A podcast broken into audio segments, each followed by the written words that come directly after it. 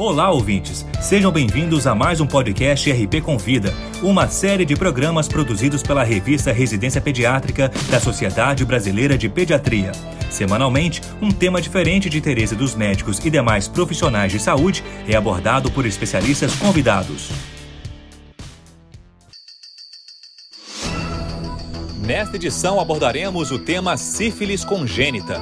Para falar sobre o assunto, convidamos o Dr. Alexandre Miralha, membro do grupo executivo do Departamento Científico de Neonatologia da Sociedade Brasileira de Pediatria.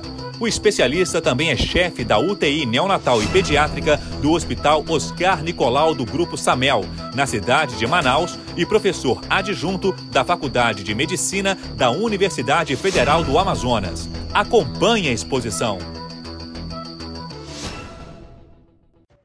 A sífilis é uma infecção sexualmente transmissível, considerada um problema de saúde pública em nosso país. Mundialmente, a incidência de sífilis congênita diminuiu de 5,4 casos por mil nascidos vivos em 2012 para 4,7 em 2016, exceto na região das Américas e do leste do Mediterrâneo. Na América Latina, o Brasil é responsável por 85% dos casos de sífilis congênita, com aumento consistente ao longo dos anos, sendo em 2017 a taxa de 1,9 casos para cada mil nascidos vivos, passando em 2017 a 8,6 casos para cada mil nascidos vivos. A sífilis é uma doença infecciosa que pode ser transmitida por relações sexuais de maneira vertical, de mãe para feto e através de transfusão de sangue. É uma doença que pode ser evitada pelo diagnóstico correto e pelo subsequente tratamento da gestante infectada. No entanto, Dificuldades no diagnóstico oportuno e no tratamento das gestantes e de seus parceiros têm levado a um aumento da sífilis na gestação, com consequente aumento da transmissão vertical. Estima-se que a sífilis ocorra em cerca de um milhão de gestações por ano em todo o mundo, segundo dados da Organização Mundial da Saúde de 2017, resultando em mais de 350 mil desfechos adversos na gravidez, dos quais mais de 200 mil foram natimortos ou óbitos neonatais. A notificação compulsória de sífilis congênita em todo o território nacional passou a ser instituída a partir da portaria 542 de 22 de dezembro de 1986. A de sífilis em gestantes, mediante a portaria 33 de 14 de julho de 2005 e, por último, a sífilis adquirida por intermédio da Portaria 2472, de 31 de agosto de 2010. O Ministério da Saúde monitora a infecção pelo treponema pálido por meio das notificações de sífilis adquirida, que abrange toda a população, de sífilis congênita, que trata dos casos de transmissão vertical, e de sífilis em gestante, que compreende os casos diagnosticados durante a gestação, no pré-natal e parto com a finalidade de evitar a transmissão vertical. O tratamento é realizado com aplicação de penicilina benzatina gestante, que é oferecida gratuitamente no Sistema Único de Saúde.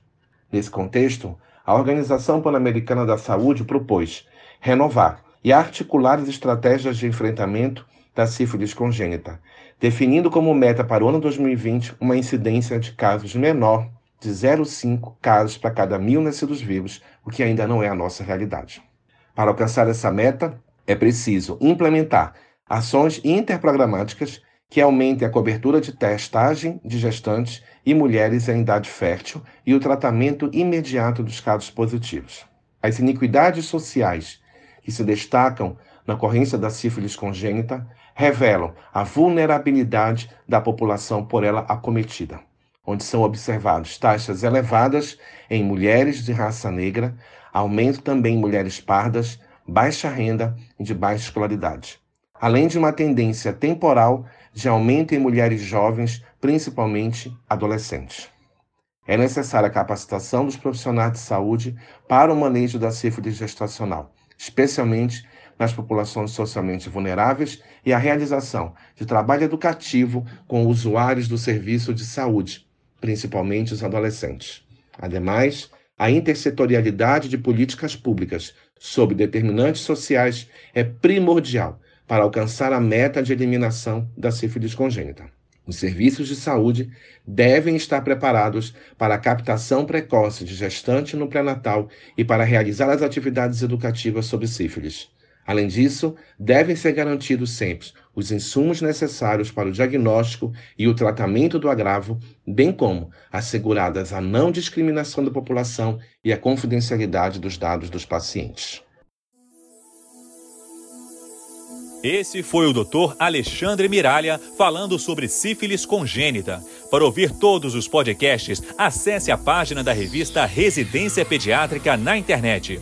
O endereço é residenciapediatrica.com.br barra mídia barra podcast. Residência Pediátrica, a revista do pediatra.